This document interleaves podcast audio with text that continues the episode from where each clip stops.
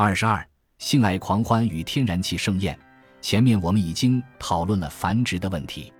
除了计算机病毒和蠕虫外，现今的数字人工物基本都需要人类的帮助才能完成繁殖。但情况也在发生变化，大多数计算机程序都易于复制、执行，能以此创造一个新的个体，而且成本低廉。另外，副本可以十分精确，因此性状的遗传可以说是完美的。这种繁殖与一个细胞分裂成两个拥有相同 DNA 的细胞类似。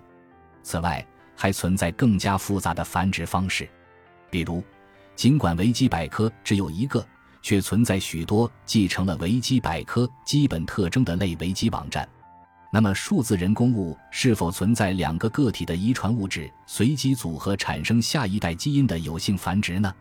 实际上，这种形式的软件交配一直是由软件工程师促成的。极少有软件开发项目是从一张白纸开始，一行一行代码敲出来的。相反。软件工程师通常都会从一个地方复制几行代码，然后跟另外一个地方的代码拼凑一下。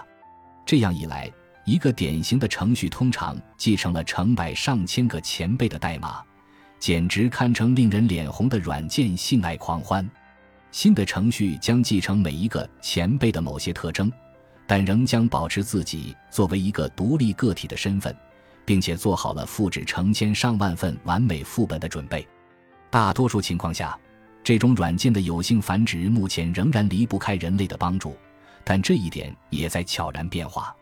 自动化的软件工具可以对程序进行修改，比如去掉冗余的操作，从而创造一个新的突变体。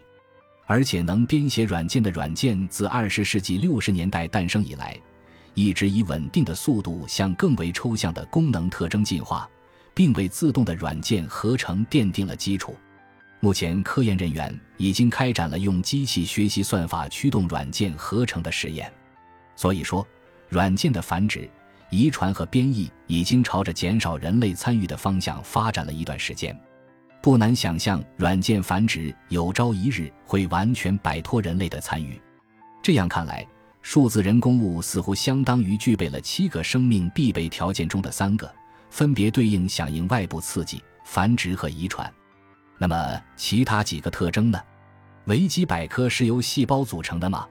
图二点五显示的整架服务器属于总部位于旧金山的非营利组织维基媒体基金会，用于维护维基百科网页。